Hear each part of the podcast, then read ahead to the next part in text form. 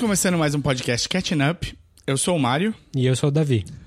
e hoje a gente vai falar da estreia do Quaron no Netflix. Eita, Roma. se vendeu. Será? Acho que é uma boa discussão pra gente ter. Filme de arte, de arte mesmo, preto e branco, Rapaz. biográfico, vida dele, da, da família dele nos anos 70. É ousado. Vamos começar primeiro falando como achar a gente? É isso aí. Se quiser achar a gente, manda uma mensagem ali no facebook.com barra podcast Catching Up Ou manda um e-mail no podcastcatchingup.gmail.com ou procura a gente no Twitter, onde eu sou o arroba o desinformante. e eu sou arroba dedonato. Fala com a gente, diga se você gostou do filme, se você entendeu o que o Netflix fez nessa jogada aí, se pra você tá fora da alçada do Netflix. Vamos conversar sobre isso um pouco. Isso aí. Antes disso, vamos fazer umas, um catadão do que a gente viu esses dias aí de recomendações. Acho que é uma boa. Tá, eu vou começar com um que eu ia falar semana passada, semana retrasada quando a gente gravou, mas ainda bem que a gente não falou, porque na, no- nos próximos dias saiu um episódio que é, mudou bastante aí a cara da série, que é o The Good Place, Opa! que a gente já falou aqui algumas vezes, mas é, é uma série que, que tá sempre se melhorando a cada episódio e se desafiando. E o último episódio que eles fizeram aí antes de entrar no hiato de fim de ano foi foi incrível, assim, foi sensacional. Eu acho que o The Good Place, assim, do último episódio da primeira temporada, ele tem deixado a gente se perguntando como é que eles vão fazer o próximo. É, parece que. Ah, tá, eles vão falar. Eles vão entrar nesse tipo de série agora. Não, no final do episódio muda.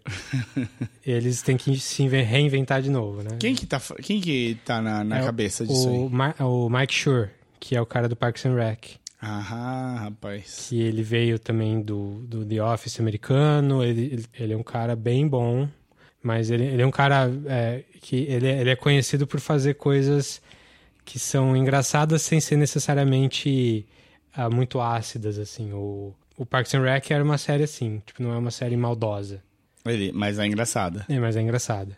E o, mas o The Good Place te faz pensar? Pô, pra caramba, né? Good Place é uma série sobre filosofia, diretamente. E a proposta do, do, do, do Mike Schur é fazer, em cada episódio, fazer uma pergunta e a resposta dessa pergunta é filosófica. Você tá me dizendo então que The Good Place na verdade é sobre o Shiri? É, então, ele é, é porque ele é professor, um dos personagens é um professor de filosofia, né?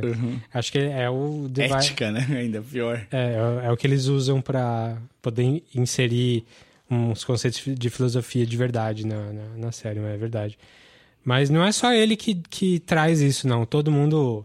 Teve um episódio esses dias aí em que eles se dividiram e cada um tava, tava mostrando um tipo de, de viver filosófico. Assim, um era o nihilista, outro era o positivista. E assim, é tudo integrado na trama, não é nada super forçado.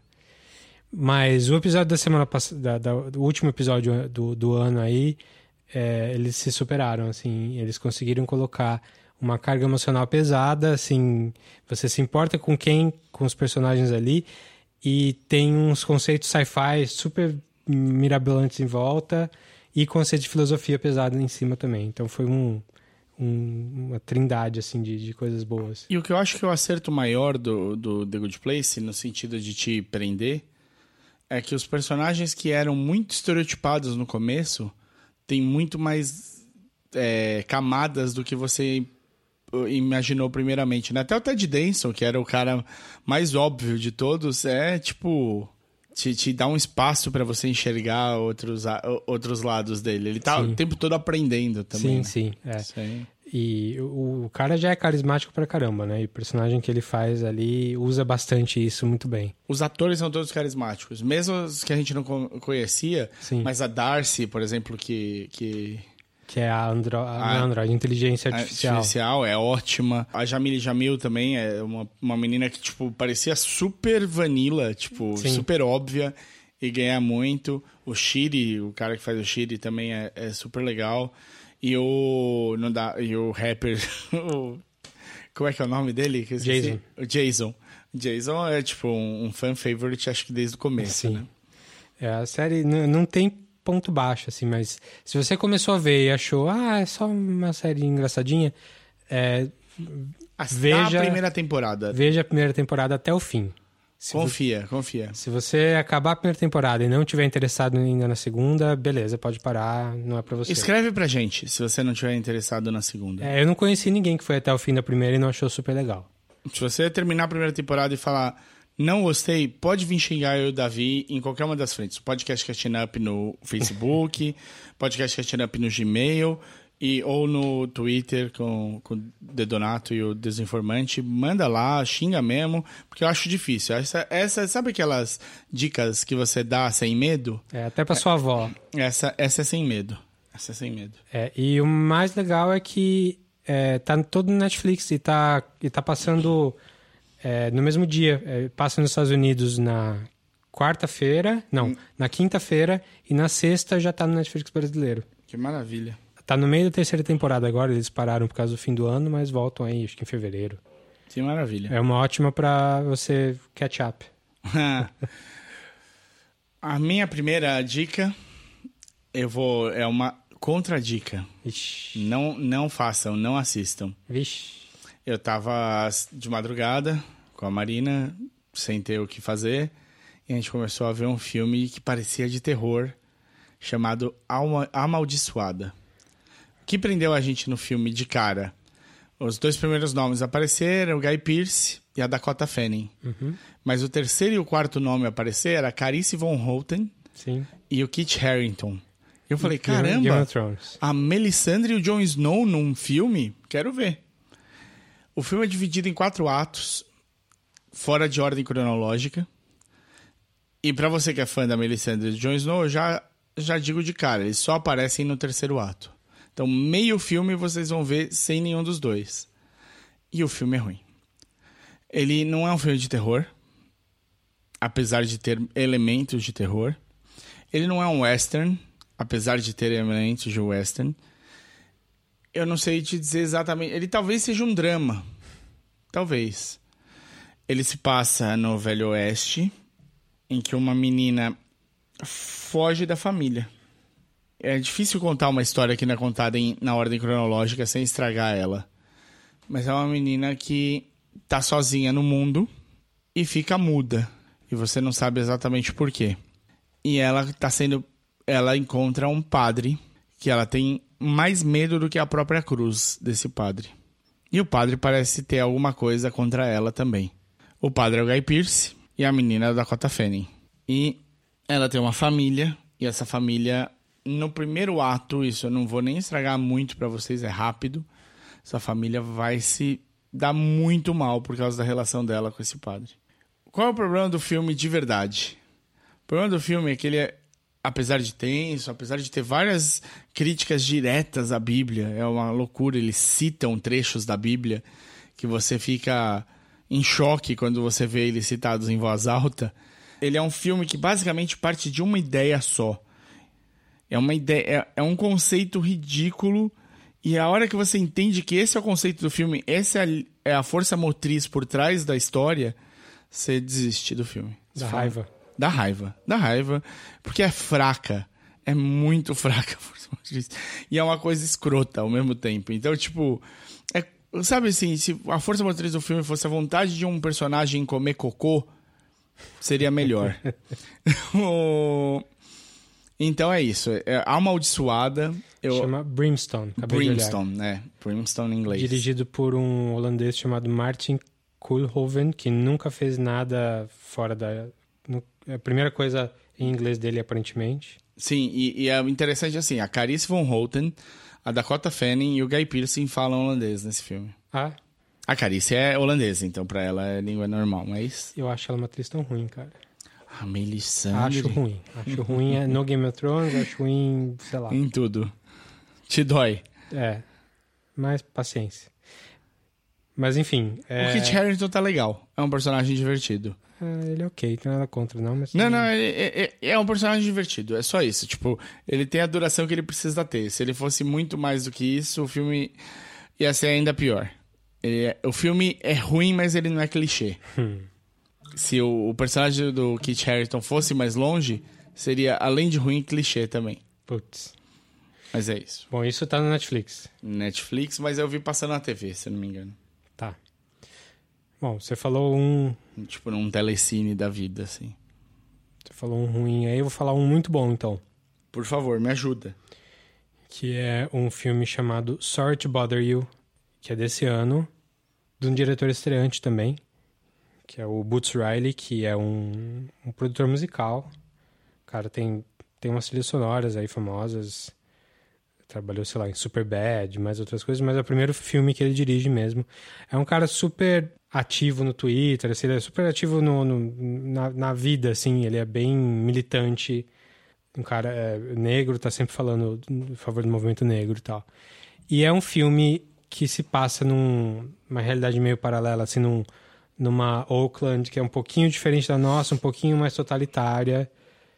É, onde... A cara de Oakland. é, é um mundo onde uh, onde algumas coisas são mais aceitas do que hoje, é, em termos de, de livre mercado, assim. A, o personagem principal é o quem faz é o o Lakeith Stanfield, que é que é um cara que fez Atlanta e fez o, o Get Out também, que a gente falou no passado lá. Ele é o cara que fala Get Out pro, pro personagem principal. É com a Tessa Thompson também. A Tessa tá em vários lugares, a Tessa. Sim, é, é... ela tá tá, acho que a carreira dela decolou Sim. bonito. Tem o, e tem o Steve Ewan também, do Walking Dead. Do Walking Dead? É. Boa. Terry. Crews, tem uma galera boa no filme. É que o, você falou um asiático por enquanto.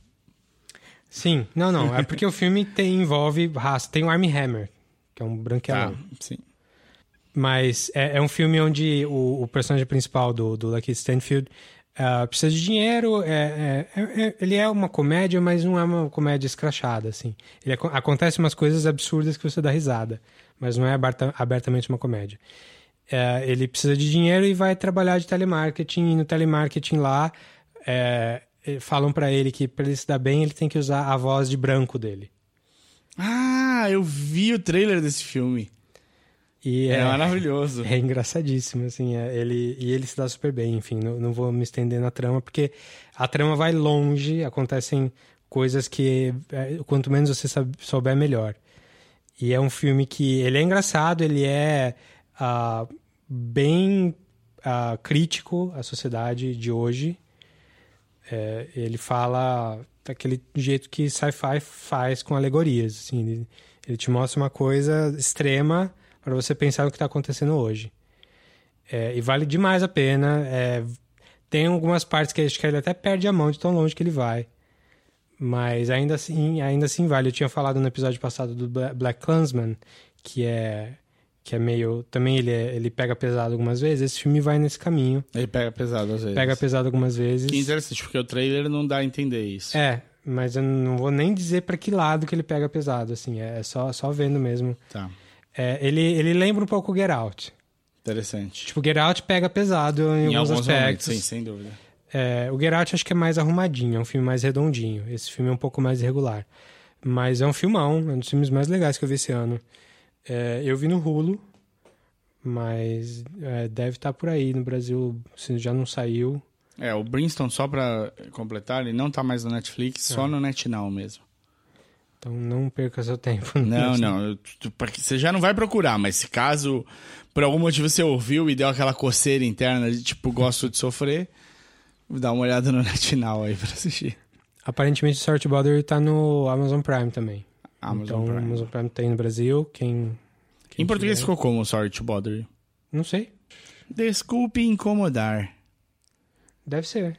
É, né? é pra ser. Se for certo, é pra ser mesmo. Obrigado por fumar. Não tem. Não tem ainda? E não tem nem que foi lançado aqui ainda. Então não foi lançado aqui ainda. Eu vi o trailer. Engraçado. Você viu o trailer no cinema? Eu não lembro mais onde, mas provavelmente, né? Onde é que eu poderia ter visto esse trailer? Enfim. Não, é... eu, eu, lembro que foi. Teve, teve um burburinho desse filme e o trailer era engraçado. Era isso, assim, tipo, dava pra você rir do. Tem muitos momentos ideia. engraçados, muitos. Mas não é uma comédia comédia. É, Entendi. É mais. É como Get Out, é um filme de terror Quer dizer, que Geralt tem momentos de terror, mas não sei se dá pra dizer que é um filme de terror. Não, é, então, ele é. Ou é, só que é mais do que um filme de terror. Esse filme é mais do que uma comédia. Bom, gosto. Então é isso. Sorry to Bother You. Procurem aí que vale bem a pena. O diretor é o Boots Riley e o filme é desse ano agora, 2018. Pra me manter na mesma toada, mais um que não vale a pena. Eita. Você gosta de assistir filme em avião? Então espera pra ver o Aquaman no avião. Ai, ai, ai. Eu fui, fui assistir, assisti no cinema, muito empolgado, porque, né, eu, no, no, no Liga da Justiça, pra mim, o grande achado do Liga da Justiça é o Aquaman. O Aquaman é o personagem que não se leva a sério e por isso ele passa a ser interessante. Todos os outros, tipo, até o Cyborg é um que se leva a sério, o Flash menos, mas o Flash é muito bobo no Liga da Justiça. Então, ele não se levar a sério também não conta pontos pra ele, né? Tipo, o Batman, o Batman, apesar deles terem quebrado um pouco a personalidade do Bruce Wayne e faz- feito ele fazer umas piadinhas. A Mulher Maravilha, eles sabiam que ela foi muito, muito bem no filme dela. Então eles tinham de manter fiel àquela imagem. E o Superman é o Superman, né? Esse cara Mala. é, esse, esse cara do Henry Cavill, que é, além de ser um personagem que já é super difícil de você transpor para as telas, é um personagem duro, né? Um personagem semi-reacinha ali, é um personagem complicadíssimo. Tipo, ele não é o super-homem, o, o super-homem anterior, entre o Tem o Henry Cavill e o antes é o Brandon, Brandon Roth. Brandon Roth, isso. Ele não é o Brandon Roth, que é muito mais cheio de. Tipo, o S dele ser esperança mesmo. Ele é um cara super altivo e ele. Tipo, eles fizeram de um jeito que parece o Christopher Reeves, né? Tipo, ele. Tipo, o- o- tem cenas em que ele lembra o visual do Reeves, assim, é muito legal. E ele certamente não tem o carisma do Reeves. O Henry Cavill é um cara muito bacana. Ele tá muito bem no, no último Missão Impossível. Mas ele não é carismático como o Reeves. Tipo, pra segurar esse personagem. Esse personagem é maior que a vida, né? O super-homem é, é, até no... Você diz ele assim, ele tá, ele tá acima dos homens, é isso? Isso, isso. O, o- ele é um Ubermensch.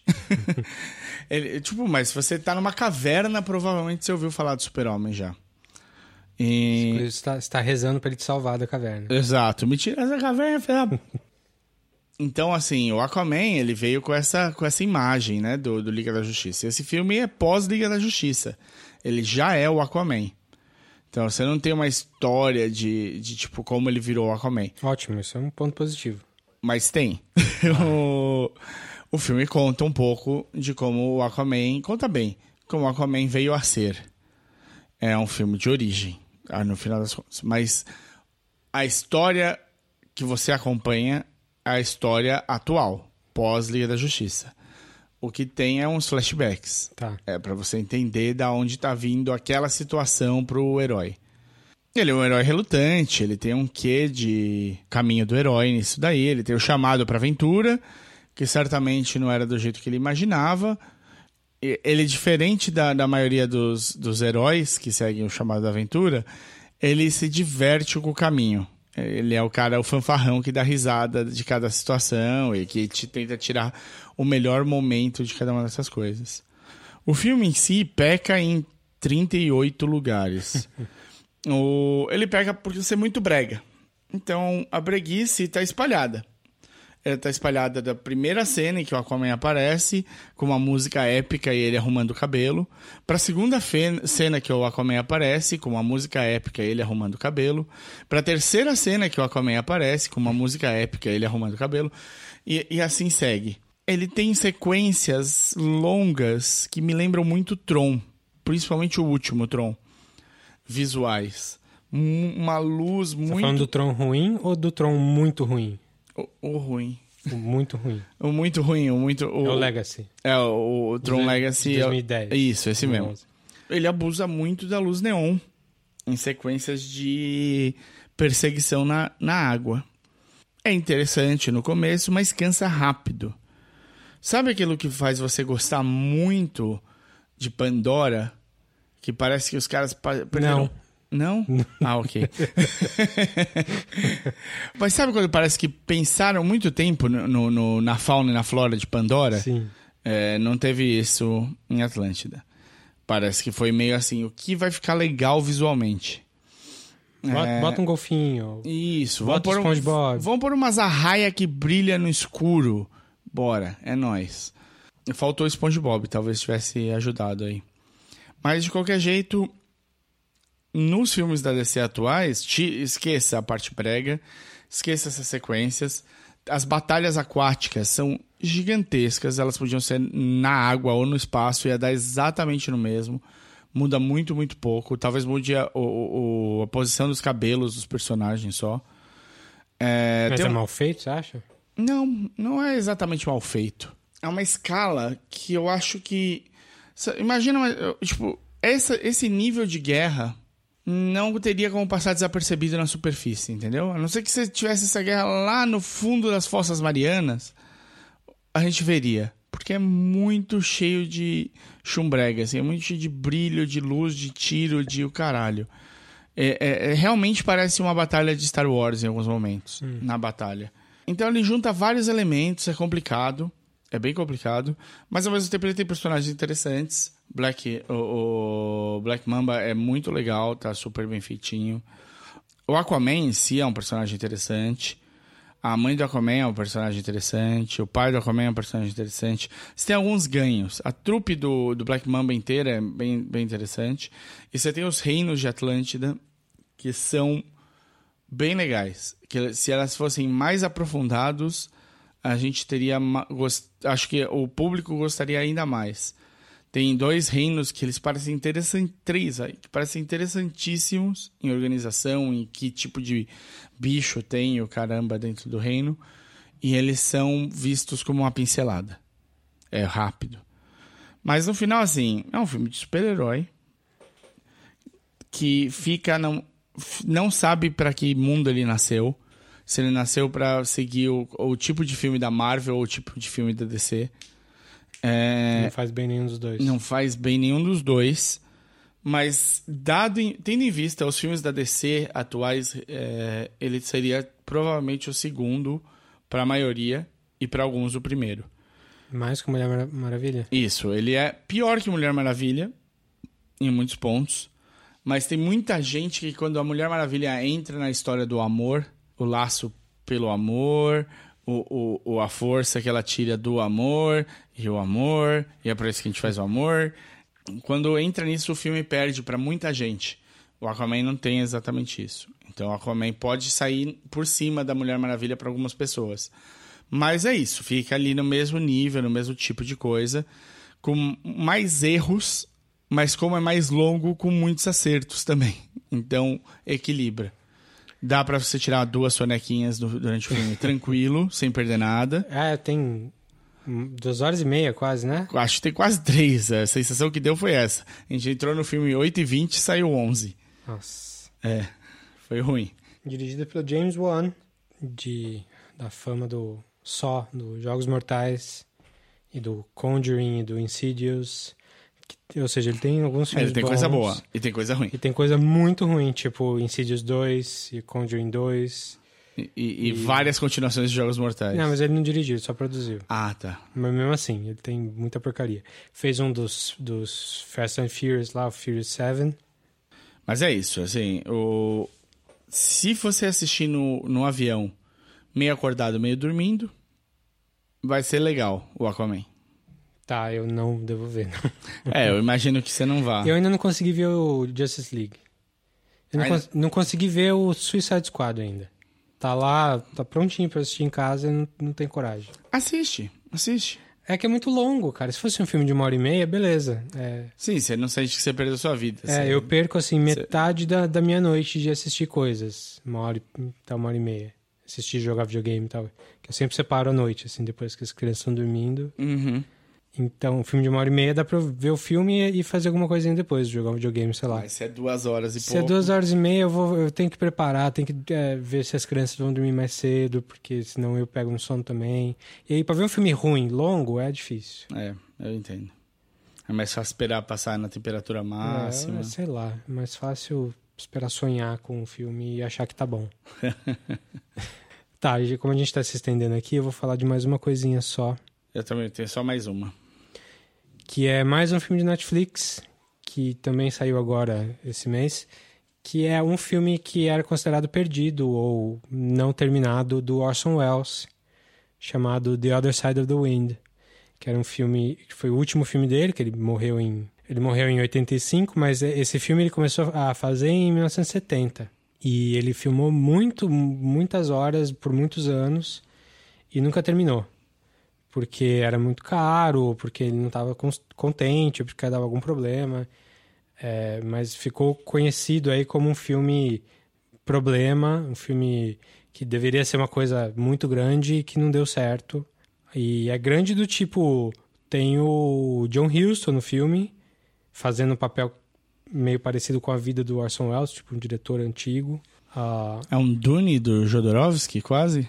O Dune do Jodorowsky não chegou a nem começar a ser feito, sim, né? Sim, Esse ele fez, ele filmou. Don Quixote do... É, é, ele é um filme que tem um filme dentro do filme, que é longo, aparece bastante coisa do filme dentro do filme, como, como parte integrante da Day história. of the Tentacle. é. Então tem o John Huston, tem o Peter Bogdanovich, que é aquele diretor famoso que atuou algumas coisas, fazendo um personagem grande no filme também.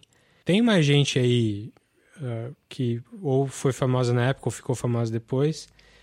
Mas é um filme bem, bem complicado, porque esse filme dentro do filme é, tem a, a, a, uma personagem ali do filme que faz o papel de uma nativa americana, de uma indígena, Tá o tempo todo ela tá pelada no filme.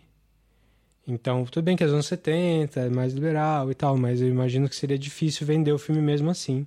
Ela, por acaso, ela é uma das roteiristas do filme. Tá ela e ele como roteiristas. Que interessante. E ela, e ela não é indígena, ela é, tipo, croata. Mas ela tem cara de índia, pelo Croata. menos? Ela tem uma cara bem exótica. Parece que ela tá um pouco mais bronzeada do que ela deveria ser de verdade. Mas enfim, o meu filme que ficou muito tempo é, inacabado, sempre com promessas de restauração, de, de tentar finalizar de acordo com as anotações do Orson Welles. Faz uns quatro anos o Netflix bancou. Falou, não, vamos, vamos fazer aí. E, e foi. o pessoal se ficou meio duvidando, né? Porque é Netflix, não sei o quê. Começou a falar mal já desde, desde antes de saber. Mas eu acho que o resultado deve ter ficado bem parecido com o que o Orson Welles queria. É um filme bem se você viu os últimos filmes dele, o, o, acho que o anterior a esse é o F for Fake, que é um filme meio documentário, meio filme, que o Orson Welles é o ele é o narrador, ele aparece muito no filme, ele fala sobre a mentira, sobre, sobre fazer cinema, é bem metalinguístico. E esse filme segue bem essa, essa toada assim, de metalinguagem. É, ele mesmo fala que não é um filme autobiográfico, mas dá para ver muito dele no, no John Huston fazendo ele, fazendo o personagem que não tem o nome dele. É um filme um pouco difícil de ver, porque ele é, viaja muito, tem muita, muita piração anos 70, começo dos anos 70, então fim dos anos 60. Mas é, é bem bom, assim, porque você sai do filme falando, ah, esse filme tentou fazer uma coisa inteligente e conseguiu fazer. Interessante. Não acho que é uma obra-prima, não. É um, mas é um Orson Welles decente? É um Orson Welles decente. Ele tem umas porcaria também, né? Tem. Não é o Saddam Kane, óbvio, não é os Anderson, não é o Macbeth dele, mas é, é um bom filme dele. E se você gostou do F for Fake, você vai gostar desse. Legal. Gosta do final da carreira dele. E é um filme que saiu, uh, o Netflix soltou e soltou um documentário junto, que chama They'll Love Me When I'm Dead, que eu não assisti ainda, mas é sobre esse filme. Que legal. Tô pra ver aí. Então dá pra ver como extra. Parabéns Netflix pela jogada, né? É. Não é só. Porque um dos grandes problemas do Netflix é que não tem extra. Matou a ideia dos extras. E eu adoro extra. Sempre via o filme com comentário, via tudo quanto era making off. Você tem mais um então? Tenho mais uma só. Que eu comecei a falar, mas eu acho que eu não. Eu falei sem propriedade, então eu vou falar direito. Eu tô terminando a terceira temporada do Demolidor. É uma das séries que o Netflix cancelou da, da Marvel, Disney Marvel, né? Junto do Luke Cage e do Punho de Ferro. E da Jessica Jones. A Jessica ainda não cancelou. Ah, sim. Ainda. Ainda. o Jessica Jones e Punisher ainda não foram canceladas. Mas é estranho o Demolidor, porque, né? É, tudo indica que faz, dava dinheiro para eles. Sim. E tinha história para contar. Sim. Eles estavam prontos para começar a filmar agora em fevereiro a quarta temporada. E não teve a ver com a Disney. Segundo reza, não. Então é um mistério ainda. É um mistério. O que a gente tem a dizer é o seguinte: esses cancelamentos, teoricamente, não tiveram nada a ver com a Disney. Teoricamente, quem puxou a tomada foi a Netflix por achar que caiu muito a audiência. Todas- Achar não, saber, né? é, é, por números elas caíram muito em cima do lançamento que foi feito. Então, o Luke Cage e o Punho de Ferro caíram absurdamente em relação à primeira temporada dos dois. O Demolidor, eu achei que foi muito rápido entre o lançamento e o cancelamento da próxima. Achei que merecia ter um pouco mais de tempo. Mas entendo, já que eles começariam a filmar em fevereiro, talvez a pré-produção já estivesse para começar e você tem de puxar o plug enquanto dá tempo de você não gastar o dinheiro. Depois que o dinheiro já foi, faz logo essa merda, né? O que eu posso falar do Demolidor é o seguinte: você tem séries maravilhosas no Netflix, né? Você tem séries muito bem pensadas, muito bem trabalhadas.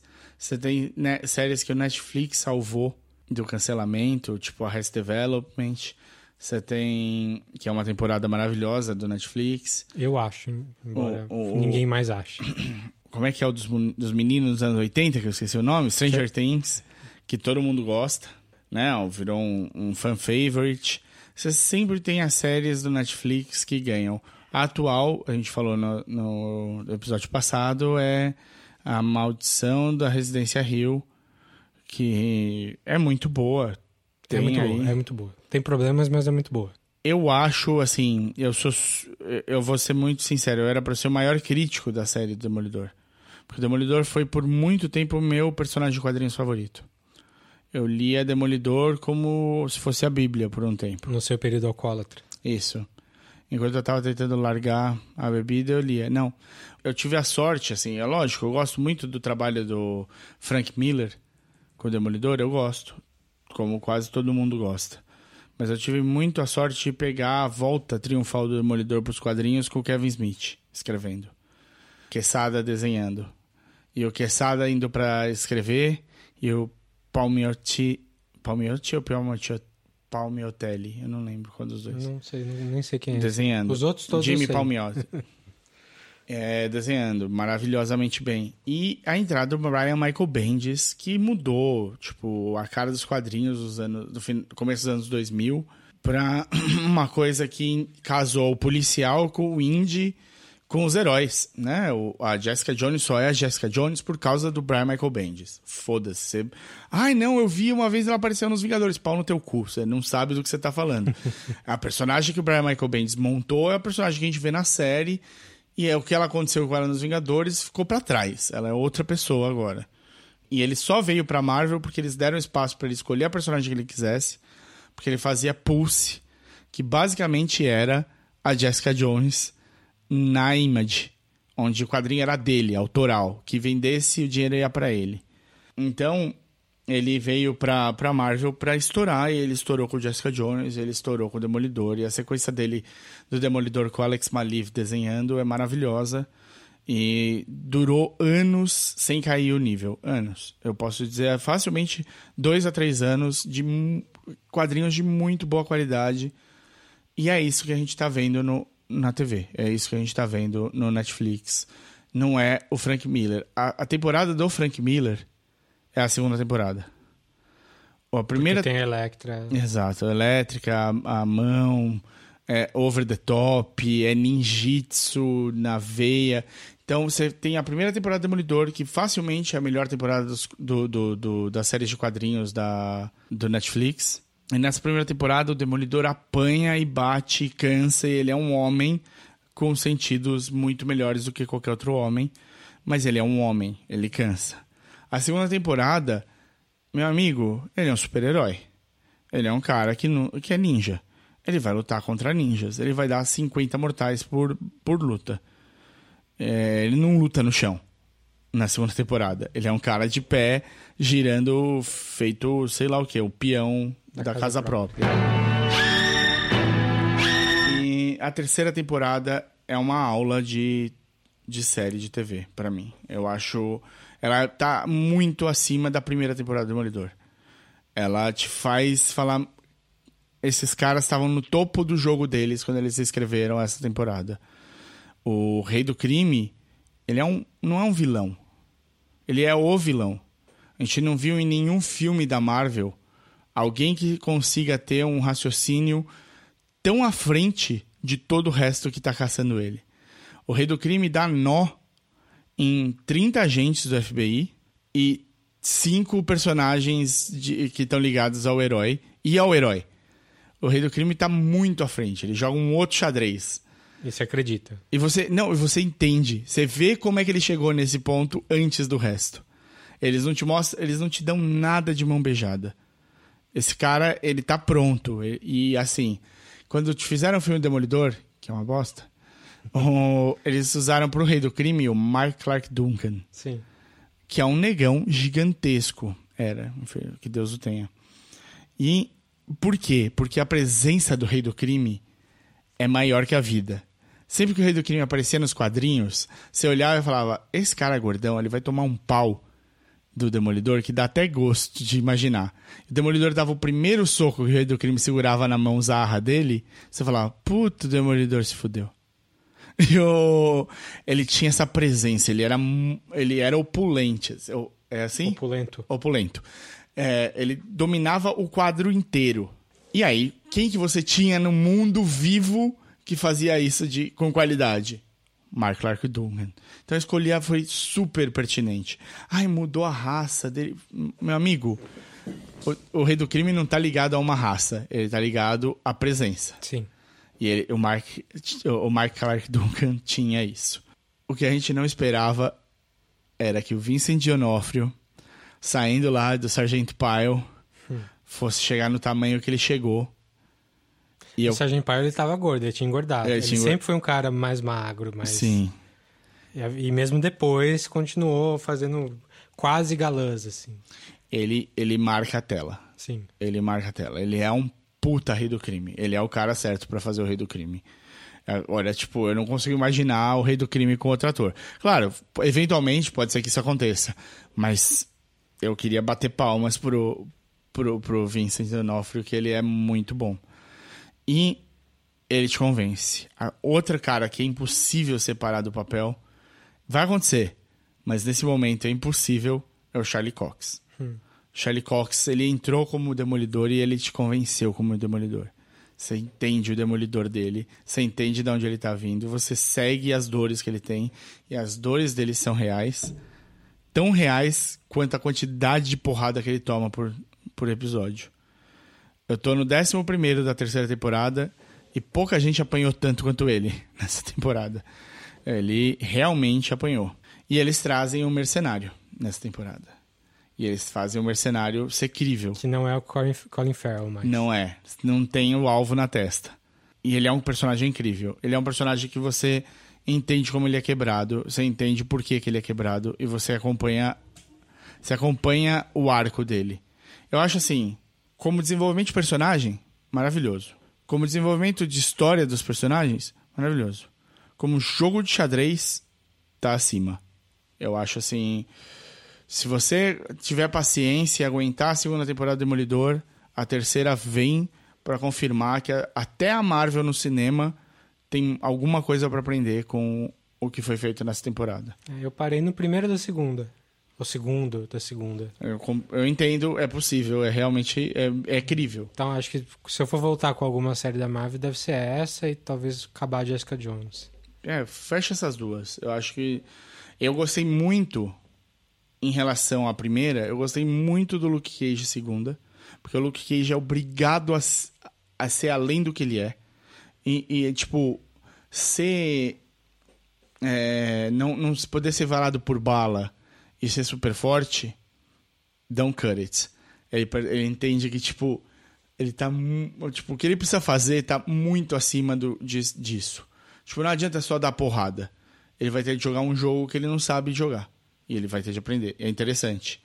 E a segunda do, do Punho de Ferro ah. era. Eu ia deixar passando de fundo só a segunda. Só pra, tipo, entender o que aconteceu na história. Ela me puxou e ela me fez assistir. Falando tão mal da primeira? É, então, a primeira é bem fraca. A primeira é bem fraca. Ele, a segunda, eu acho que na segunda, tanto do, do Punho de Ferro quanto do Luke Cage, eles entenderam quem eram os personagens. A primeira eles ainda não sabiam. Legal. Então, ah, vamos lá, vamos falar do. Vamos. Vamos, continuar falando do Netflix aqui. Então, é é quase um especial Netflix, né? É. é Netflix está investindo em cinema e, assim, ele tem uns projetos grandes e geralmente são bem abaixo do esperado. Agora, no fim do ano, ele soltou algumas coisas importantes. Esse The Other Side of the Wind é um deles, que é um projeto super artístico, super diferente. Não é para ganhar público, é para ganhar é, crítica. E eles fizeram a mesma coisa com o Cuarón, com o Alfonso Cuarón, que é um cara, o diretor mexicano que, que pelo menos desde o do Children of Man, ele ganhou o coração de todo mundo.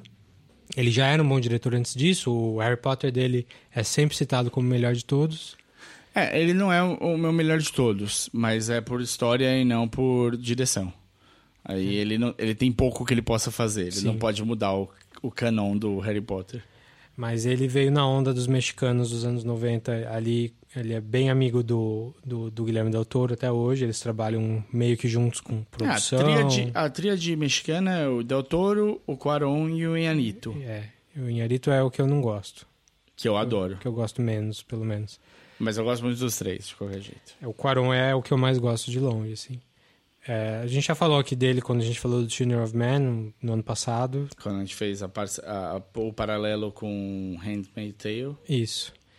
É, então, Não repara, eu tô gripado, às vezes parece que não sai uma sílaba, mas eu falei a sílaba, eu juro.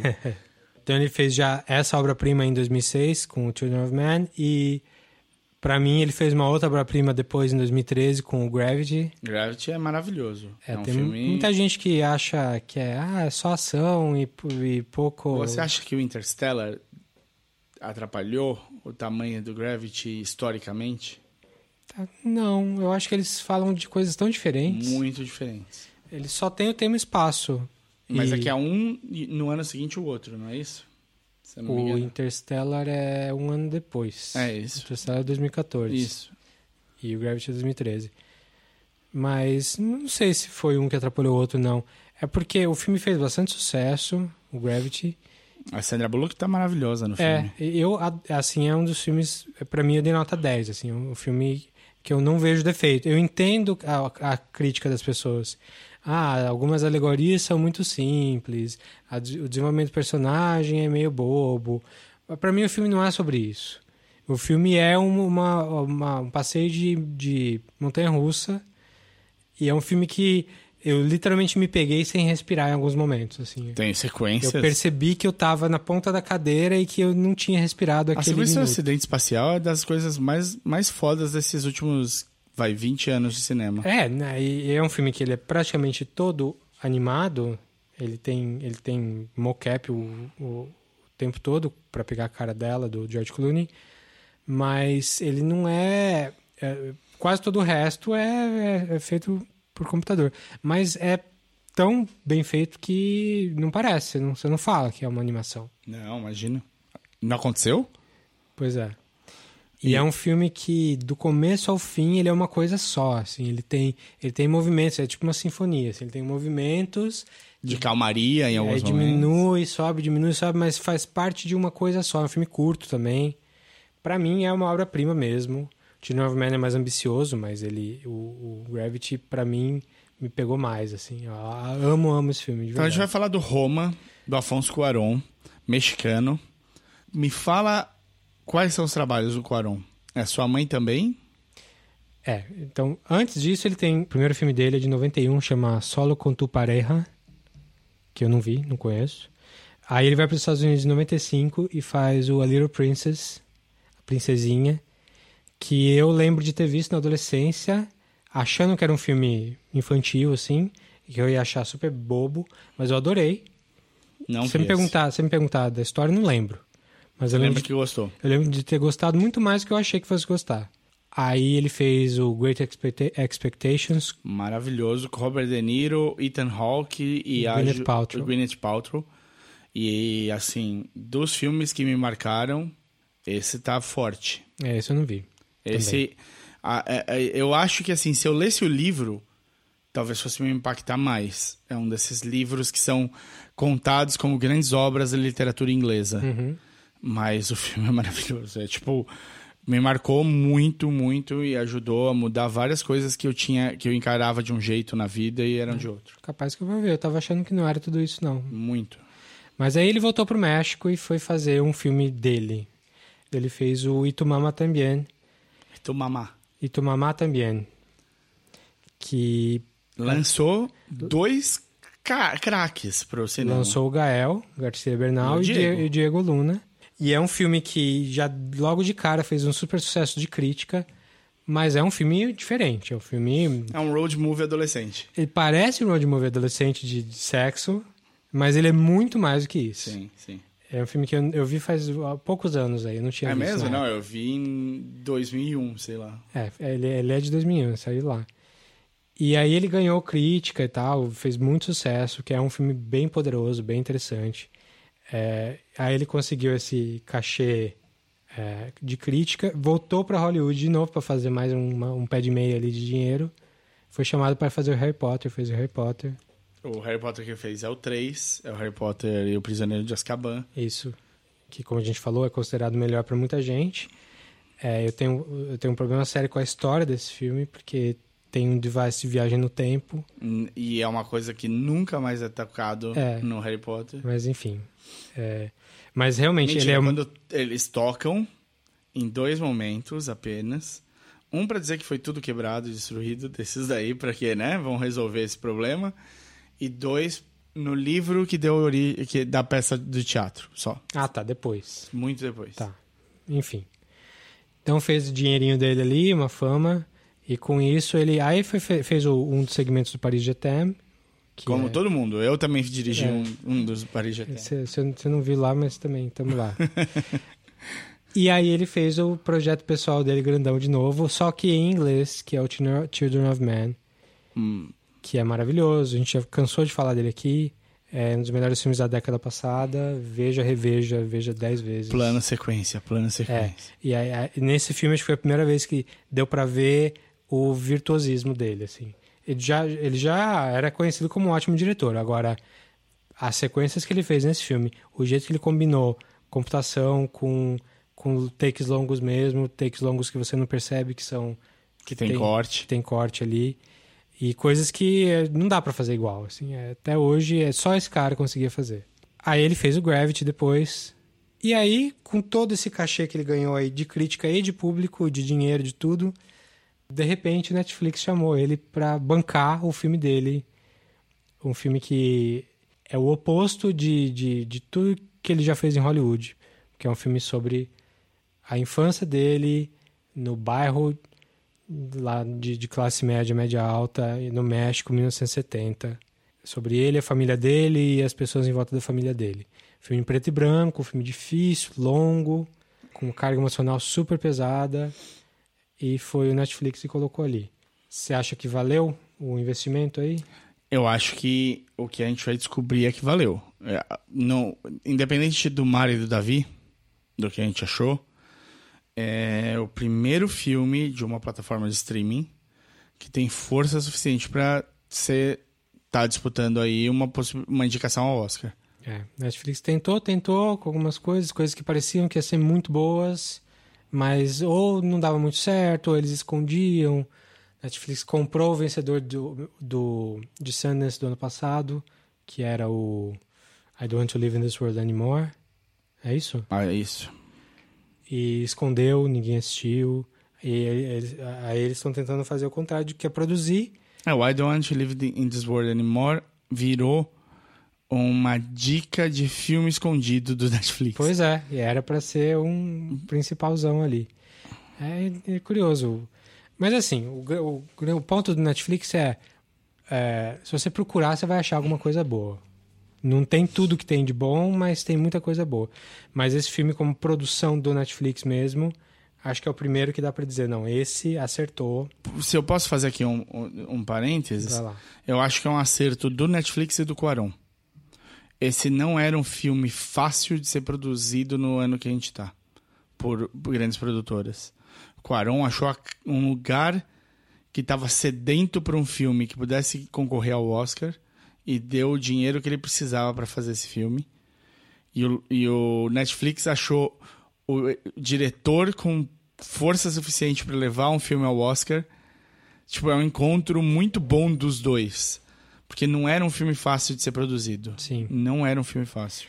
É, esse ano em Cannes já deu uma polêmicazinha aí que. Cannes, inclusive, é o lugar onde essa polêmica ia mais existir. Sim, porque eles não querem. Eles querem proteger a experiência de ver filmes no cinema.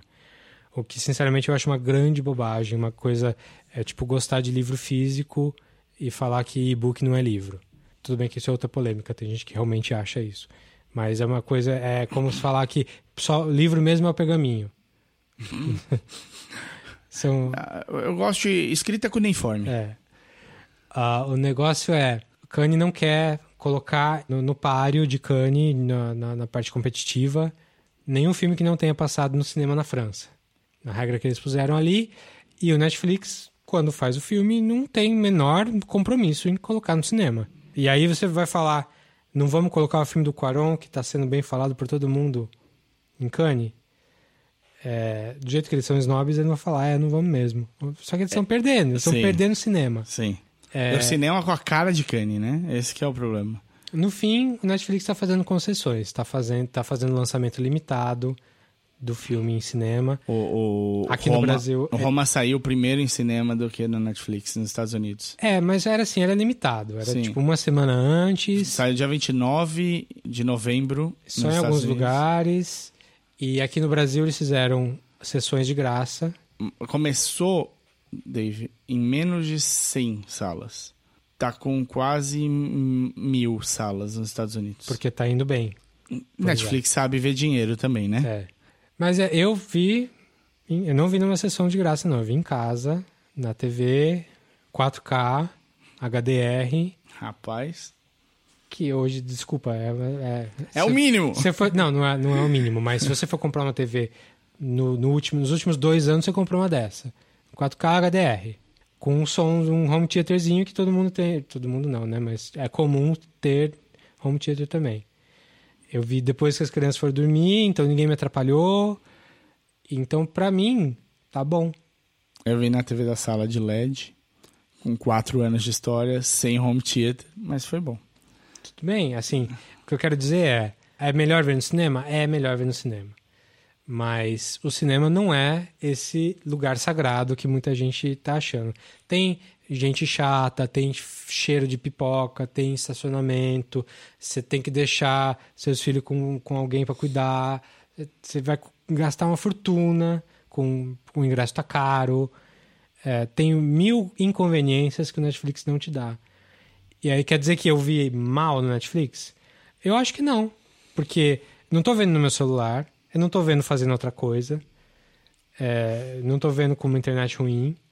Eu tô me preparando para ver como eu me prepararia para ver no cinema. Então, a experiência é parecida. Experiência parecida. Em alguns casos ela é melhor. É, a gente falou do Bohemian Rhapsody semana passada. Aquele filme era melhor ver no cinema porque é sobre a música. Mas também daria pra ver em casa. Você bota o home theater no alto ali. No talo. Beleza. Roma eu queria ter visto no cinema, até queria, mas eu não tô triste, não. Acho que a apresentação que eu vi foi ok. Falando tudo isso, Roma tá só no Netflix no Brasil. Então, passou no cinema, tá em algumas hum, sessões, sessões. aí. Já acabou, né? Uhum. Então, Netflix. Inclusive, eles lançaram um tutorialzinho para configurar sua TV para ver o filme, que é desliga o motion smoothing lá, o 120 Hz, essas coisas, todas essas bobagens que aí que só serve para vender TV na loja. Tem, tá tendo uma briga sobre isso, né? Tem um, um, um pessoal de Hollywood que tá fazendo disso uma bandeira. Uma briga só se for briga com as fabricantes de TV. Sim, porque o, o motion smoothness lá vem softness, né? Softness. Smoothness. Smoothness. Depende, tá. depende da, da marca de TV, vai ter um nome diferente. True Motion. Mas é, são todos a mesma coisa. Eles pegam ali os 24 frames do cinema, só que a TV é 120 Hz. Então seria 120 frames, que é por segundo, né? Então eles pegam aqueles. Eh, no, no, intervalo entre um frame e outro, eles colocam ali. Um sanduíche. É, e coisas que não foram filmadas. É só uma. Eles fazem uma média do movimento do primeiro frame para o segundo frame. E colocam ali 120 102 Socorro, vezes. não, ou não quero nem saber. Então, aí isso dá aquele efeito de novela, que fala em efeito novela. Parece que a coisa tá um pouco acelerada demais, às vezes deixa uns rastros na imagem. Eu acho horroroso, nunca, nunca é, assistam assim, porque não é assim que, o- que o diretor quis, não é assim que o filme foi feito para ser visto, e você tá tendo uma imagem pior do que se- sem aquilo. Não, e pra ver esse tipo de novela, você põe no SBT. É. O Hobbit, do. Doutor? do não, Não, não, não, do Peter Jackson. do Peter Jackson, foi filmado. Quase é do Doutor. Quase foi do Doutor. Quase foi. Foi filmado a 48 frames. Então, aquele, fi aquele filme especificamente, já muita gente reclamou. Mas aquilo ali, pelo menos, foi o diretor que, que pensou. Então, vamos fazer mais rápido. Aí, se você vir numa TV nova, eu acho que eles têm os Diminui. 48 certinhos. Se você desligar o motion smoothing, vai ficar com 48 certinho, não tem problema. Mas, enfim, vamos lá falar do, do Roma. Roma. Filme de 2018 do Afonso Cuarón no Netflix, dezembro. E aí? Obra-prima? Olha, é difícil falar obra-prima, porque a obra-prima geralmente é uma só, né? É, O do diretor é a obra-prima. O Quaron tem muitas obras-primas aí, tem muitas. É, o o Da Vinci também, porra. Mas é, eu acho que é uma obra-prima. É, é um filme muito pessoal, muito pesado. Teve momentos do filme aí, a gente ainda não tá falando de spoiler, mas teve um momento específico que eu não só chorei, eu, tipo, explodi de chorar no filme, de, de, de soluçar, assim. Você sabe exatamente que, tô- que momento que eu tô falando. É, é um filme muito forte, muito é, delicado, um filme em que a, a- é um filme que não tem closes, não tem close-up. As cenas são todas é, distantes, a câmera tá sempre aparentemente fria e só mostrando a coisa quase objetivamente assim, mas o tema é tão humano assim, é tão pessoal que se equilibra essa coisa toda. Eu acho que se o filme se, se ele usasse muito close ia virar um melodrama. E o filme não é um melodrama nem de longe. Mas eu tenho questões negativas aqui que a gente pode falar daqui a pouco. Roma, então, é uma história focada na Cleo, a, a empregada de uma família razoavelmente abastada A família, o cara é médico, um cirurgião. na Cirurgião? década de, é, na década de 70 no México. Cidade do Sim. México, capital, então eles moram numa, numa casa grande, Grande.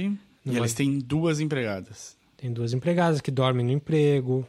E assim, estamos falando de, de América Latina, então não é tão incomum, ainda mais nessa época, a gente tem uma realidade que Não, acho que aqui no Brasil, se você for perguntar, provavelmente algumas famílias tinham exatamente essa mesma situação. Provavelmente a sua casa tem um quarto de empregada, mesmo que não more uma empregada lá. Ele foi Sim. feito para isso. Sim, era, uma coisa que era um, um padrão da época de que, do qual seu prédio foi feito. É.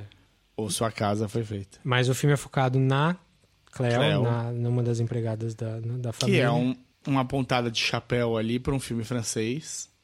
Qual Cleo da 5 a 7? É, Que ela é empregada também? Eu não, não, é, não- eu acho que ela era, mas o. Não, não é, não é. Não é. A Cleo não, não- Tanto faz o que ela é no Cleo do 5 a 7. Não, Sim. porque o ponto todo é outro da história. é ela seguir a vida é, dela. Ela podia ser qualquer coisa. Mas foi, foi conversado sobre isso, se tinha aí um, um aceno ao, ao Cleo do 5 a 7 pela escolha, e Ele parece que que ele assumiu que sim. Legal.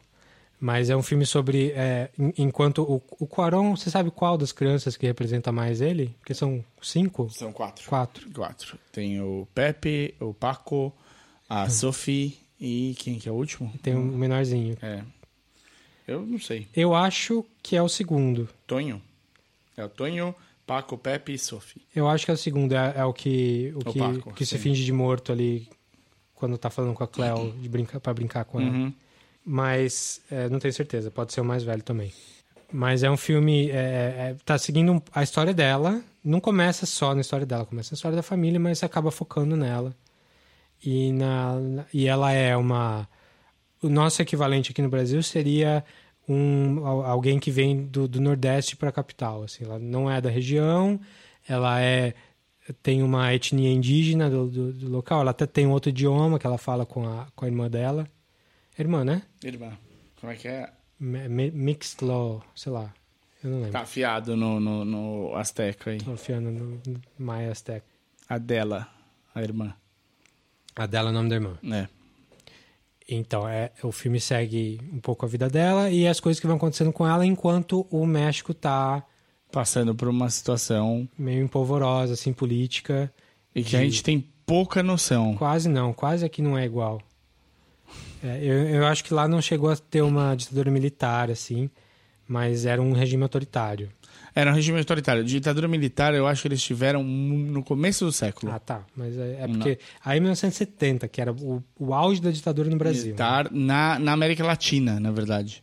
Inclusive, acho que dá pra fazer muito paralelo com filmes brasileiros aí, esse filme Roma especificamente. Principalmente alguns que tratam de temas parecidos. Um que me, me lembrou na hora é o filme do Carl Hamburger, O Ano que Meus Pais Saíram de Férias. Que é a história do menininho, que os, os, os pais se envolvem com a ditadura e o menino fica... É, é o ponto de vista do menino. Que é um filmaço, se você não viu, é um filme da década passada também. Puta filtro lindo que ele usa. É, E, e com um carinho que só o Cal poderia ter aqui no Brasil, que é um cara que vem da, da produção da, da produção infantil, né? Sim. Então é, ele tem esse trato com. E, então é um filme que não, não fala necessariamente da, da empregada, como no caso do Roma, mas fala do ponto de vista da criança de uma situação política. Tem, tem algumas cenas parecidas até, tem cena que envolve a, uma repressão policial, repressão militar em cima da população, como Roma também. E o menino sem meio que. E como é que o menino encara isso? No caso, como é que a Cleo ou até os meninos mesmo encaram esse tipo de coisa. Tem outros filmes brasileiros também nesse sentido que, que até você me lembrou também, que é o que é o Que Horas Ela Volta, que é um filme recente da Ana Mula- Mulaert, que, Com a Regina Casé. com a Regina Casé fazendo... Foi nosso indicado pro Oscar, não foi aceito. Sim. Que eu não sei bem porquê, assim. É um filme bom, Pra mim, ele seria uma. ca- Casaria super com o Oscar. Tinha Sim. a cara do Oscar quando ele lançou. É porque essa. Se você não é latino, essa, essa essa relação que a gente tem com as empregadas, com essa classe mais baixa, assim, é muito estranha, eu acho. Você Ah, acha que é uma relação? Eu acho, eu acho. A gente. A gente, né? A gente mesmo, porque nossa, no- no- infelizmente a gente mora num lugar onde a gente tem mobilidade social, mas uma mobilidade social muito baixa. Então a gente é de uma classe social que tem empregada, não nesse jeito que dorme e tal, mas ah, a gente tem gente que trabalha na nossa casa para ajudar a gente a limpar, que é uma coisa que não acontece na Europa e nos Estados Unidos, sei lá. Então é, é um pouco. Fica um pouco Nos essa Estados Unidos relação. acontece, mas é pra uma caça uma Classe muito maior. muito mais alta. Não, mas com certeza. Estamos falando. Alguém no nosso nível social, econômico, na Europa, nos Estados Unidos, jamais teria uma empregada dessa forma como a gente tem. O Que Horas Ela Volta é contemporâneo, passa hoje em dia e fala exatamente de uma empregada que dorme no serviço, Vem do Nordeste Vem dormir do aqui, Nordeste. larga a filha lá. Traz a filha para cá. A filha, não, ela larga a filha lá, não tem esse contato e ela tem o contato que ela teria com a filha com o filho da família. Sim, E aí a filha chega na hora de fazer o vestibular. o vestibular. E aí ela pede pra vir ficar na casa. É é um filme bem também bem, bem pesado assim de assistir porque rola um pouco dessa culpa social assim que eu acho que é saudável a gente precisa discutir isso também Eu acho que é uma, uma parte que está mudando, é muito clara a mudança é, social que está acontecendo nessa. Esse campo é, é o mais claro deles. E quanto mais a gente explicitar isso e trouxer isso à luz para poder debater, melhor. sim porque não dá para você dizer que é errado você ter uma empregada mas tem que entender o, o, o contexto e como você trata e tem mil coisas que precisam melhorar A Na- PEC das empregadas veio trazer um pouco de nível para a classe, que não existia. sim Que é onde você antigamente era esperado que ela dormisse no trabalho. Era esperado que tipo ela tivesse às seis da manhã fazendo café e às onze da noite ajudando a pôr as crianças na cama. não é uma empregada é uma serviçal É. é um jeito É um nível Você olha, você recebe vagas arrombadas ali, sempre aparece uma- um pessoal da Idade Média ainda pedindo esse tipo de coisa. exato. Sem salário, sem folga, sem direito nenhum. Mas enfim, é uma coisa que a gente precisa ainda é, discutir entre nós e tal. Uh, o, o, Roma, como uma obra latino-americana, trata muito disso também, só que de um ponto de vista bem distante, assim, bem ou da criança ou, ou, ou da câmera tá bem longe mesmo falando sobre isso. O, o Quaron pegou a experiência da empregada que ele tinha né, na época mesmo, que inclusive o filme é dedicado para ela, chama Lido, Leda, Lido, acho que é Lido. No final do filme aparece para Lido e entrevistou ela, pegou experiências da vida dela para poder contar essa história aí super pesada e tal. Mas ainda assim é um filme feito do ponto de vista do cara que cresceu, cresceu na classe média alta, que cresceu vendo a empregada como que cresceu não passando pelo que a empregada passou e tentando contar a história dela.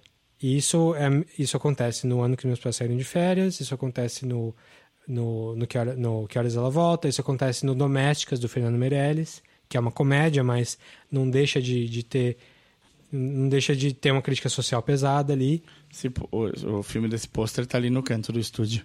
Do Domésticas? É. É bem legal, é um, é um esfregão, né? É. É um filme bom, é um filme pré-Cidade de Deus do, do Fernando Meirelles. Todos esses, a Ana Mulaerte, o Fernando Meirelles, o Cal Hamburger, o Quaron, são no mínimo classe média, média alta. Uns são bem ricos, até cresceram bem ricos. Opa.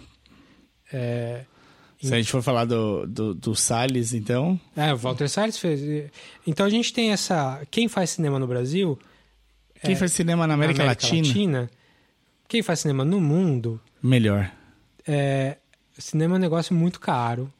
E pouca gente tem a oportunidade de estudar para fazer cinema. Pouca gente tem a oportunidade de ter, ter tem tempo de, de fazer um um estágio de graça num lugar. Então acaba sendo uma coisa para elite. De vez em quando aparecem, é, tem as exceções, né? Tem o Spike Lee, tem o Barry Jenkins fazendo o Moonlight, fazendo um monte de filme excelente. Tem, tem, tem alguns cineastas que, que, que têm um outro ponto de vista, assim. E a tecnologia tende a ajudar a quebrar essa barreira. Sim. Tende a facilitar, a voltar uma ideia na cabeça e uma câmera na mão. Sim. A tecnologia ajudará nesse sentido, mas ainda não é verdade. Ainda estamos com um ponto de vista elitista. Sim. Então, quando você vai falar de uma, de uma classe social mais baixa, você precisa de muito cuidado para não estereotipar, diminuir, romantizar. E se tem uma crítica do Roma, para mim, é que o Quaron gostava tanto da empregada da, da Lid, Lido. Desculpa, X. posso estar falando errado o nome dela, desculpa. E eu vou, vou assumir, eu não, não prestei atenção. É, é a última frasezinha do filme. Sim, assim, não, realmente não prestei atenção. Que ele romantiza bastante ela, assim, ela... E, e de um jeito em que eu acho que algumas vezes ela fica um pouco passiva demais. As coisas acontecem com ela e ela tem que só lidar com as coisas que estão acontecendo. Que eu entendo que pode ser o ponto do filme. O ponto é, coisas ruins acontecem com essa mulher e ela tem que se virar. Mas coisas ruins acontecem com essa família. É, tem paralelos e tal, mas hum. ainda a Cleo é a principal ali. Não, então, a Cleo. É, vamos, vamos só fechar. Para falar de spoiler. Para falar de spoiler. Tá. Então, Roma é, é uma visão é, dele da época que ele viveu, focada na, como personagem principal, uma empregada de uma família que tinha mais dinheiro do que a média na época e que tava, a família também está passando por um momento delicado. Sim. A situação do da, país é delicada. Né, a situação da Cleo não começa delicada, mas se torna delicada. A situação da família não começa delicada, mas se torna delicada. E a situação do país talvez já fosse delicada, mas a gente não sabia. Sim. E ela se torna delicada no decorrer do filme. Mas, então, pra gente fechar, antes de falar de spoiler, é um filmão, é, acho que merece muito ser visto. Tem alguns, algumas questõezinhas aí que eu não sei muito bem como arrumar, como eu estava falando. Mas é uma obra de arte mesmo, é, é, super bonito. É, não é o Tivo, que não é o Lubeski que fez a fotografia, porque ele não podia. É o próprio Quaron, ele é o diretor de fotografia do filme. Meu Deus. Três, já, já tem três cadeiras dele aí. E editor. Quatro. Escritor, roteirista, editor, ou seja, é o cineasta. Uhum. É um filme muito pessoal mesmo, apesar de não falar a história dele exatamente. É, ah, sim, é, é um é romantizada a história dele. É, é um filme que só um, um mestre de muitos anos de, de, de cinema do, conseguiria fazer. É um filme que o Bergman faria, que o Fellini faria, que, sei lá... Não vou nem botar o Woody Allen no, no balaio, que eu acho que não é um tipo de filme que ele faria. Agora, é um filme pra todo mundo? Não, não é um filme pra sua avó. Não. Pode ser, se sua avó for, for Eu vou, lá, eu, eu vou falar assim, se você gostou, se você já flertou, por exemplo, com o cinema iraniano, Não, se você gosta de cinema como arte, como ah, expressão de, de protesto, como crítica social, esse filme é pra você. mas ele tem um andamento lento, É, ele tem 2 horas e 20, eu acho, quase 2 horas e meia, mas com takes longos, preto e branco. é preto e branco. A abertura do filme é, é só o chão sendo lavado Por uns 5 minutos. e é lindo. É lindo, é super legal, mas eu acho que ali é o filtro, assim. Sim, se você passou da abertura, vai fundo. É. E é muito bonito, muito, muito bem feito, muito bem pensado. É pra você pensar mesmo. É, é um filme de arte, não é, não é o Aquaman. Não é o Aquaman, definitivamente. Então, assim, essa é, eu acho que essa é a principal dica. É, é, é um filme importante? Muito. É um filme interessante? Muito. É um uma obra de arte? Sem dúvida. É pra todo mundo? Eu acho que não. Como todos os filmes importantes, bons e... ah, Siga, siga seu coração. Assista a abertura e deixa ela ser seu filtro. Ou tenta aí, vai até o fim. Você, é, assim, você pode ficar com raiva do filme por algumas coisas específicas que ele faz. Eu até entendo isso também. Mas acho que não dá pra dizer que é um filme ruim, não. Vamos falar aí uns 10 minutinhos de spoiler? Vamos, porque tem, tem coisa pra falar, assim. Então, spoilers pra Roma. Roma.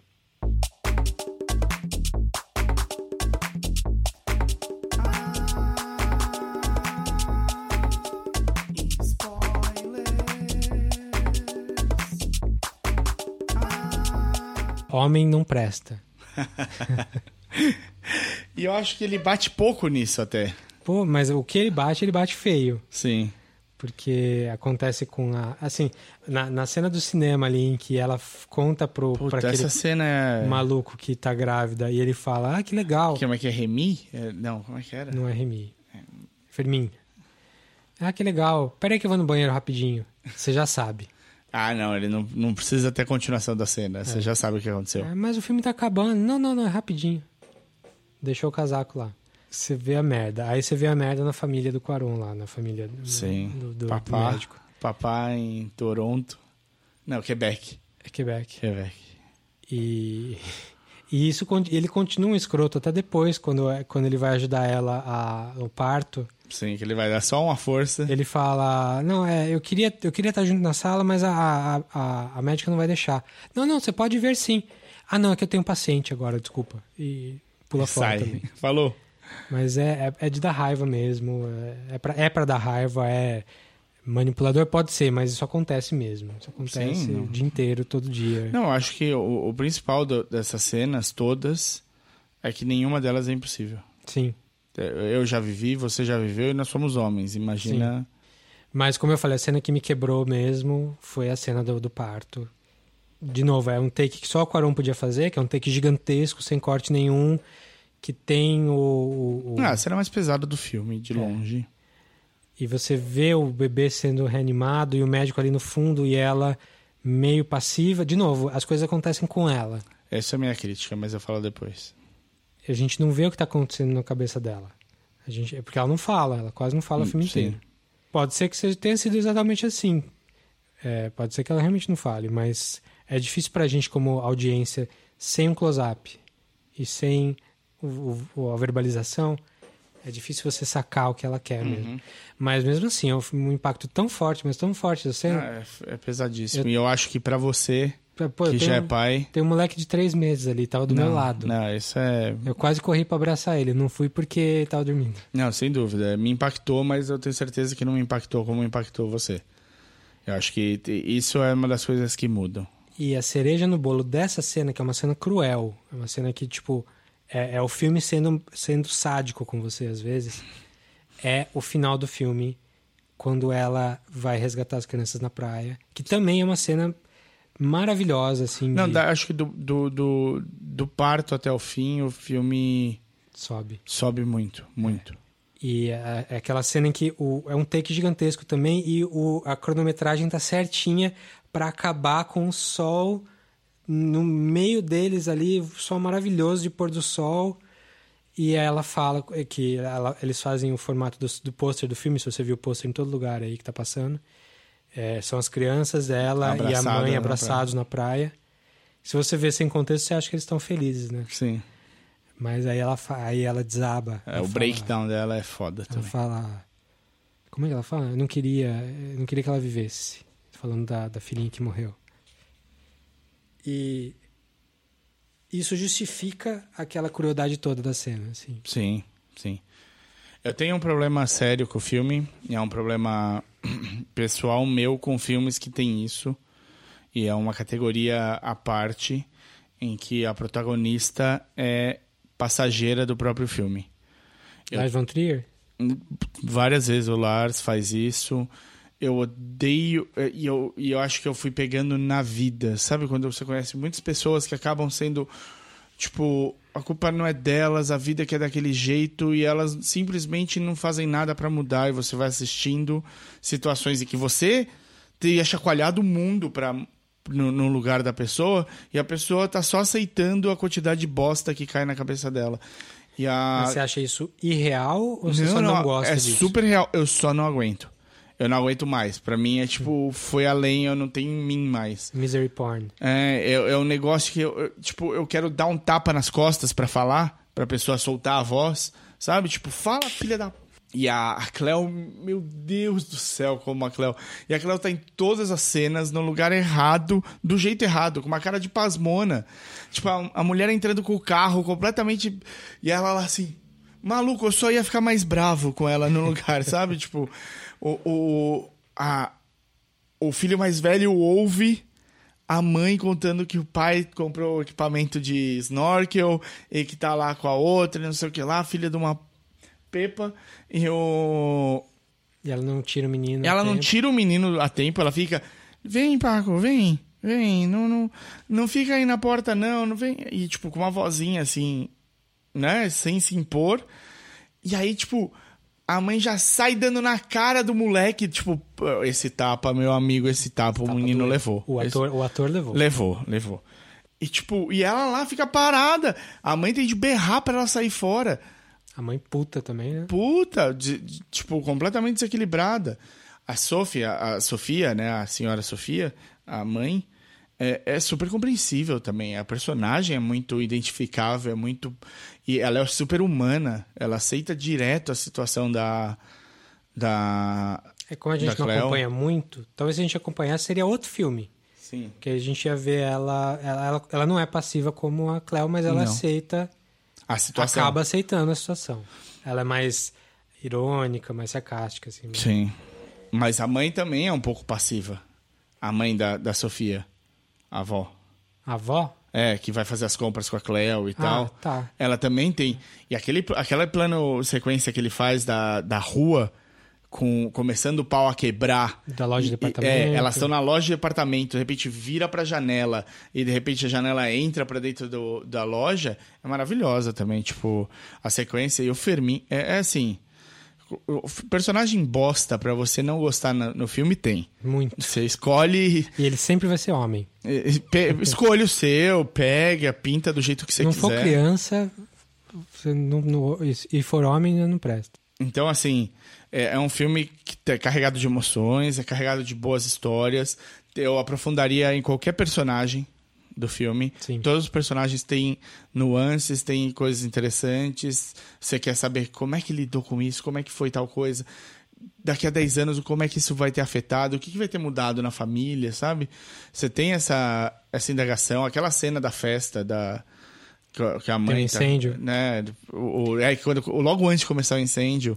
É, essa cena da festa é uma cena que é um, um- é o filme num é, é um microcosmo do filme, assim. Sim. Porque tem diferença de classes sociais, porque tem a festa dos empregados embaixo que é mais Uhum. animada, mais agitada, tem a, a- o elitismo em cima, tem a relação homem e mulher do, do- dos, dos elitistas em cima, Sim. tem como eles lidam com o desastre que é o incêndio, tem toda a simbologia de, de um incêndio no meio de uma festa, de, de decadência.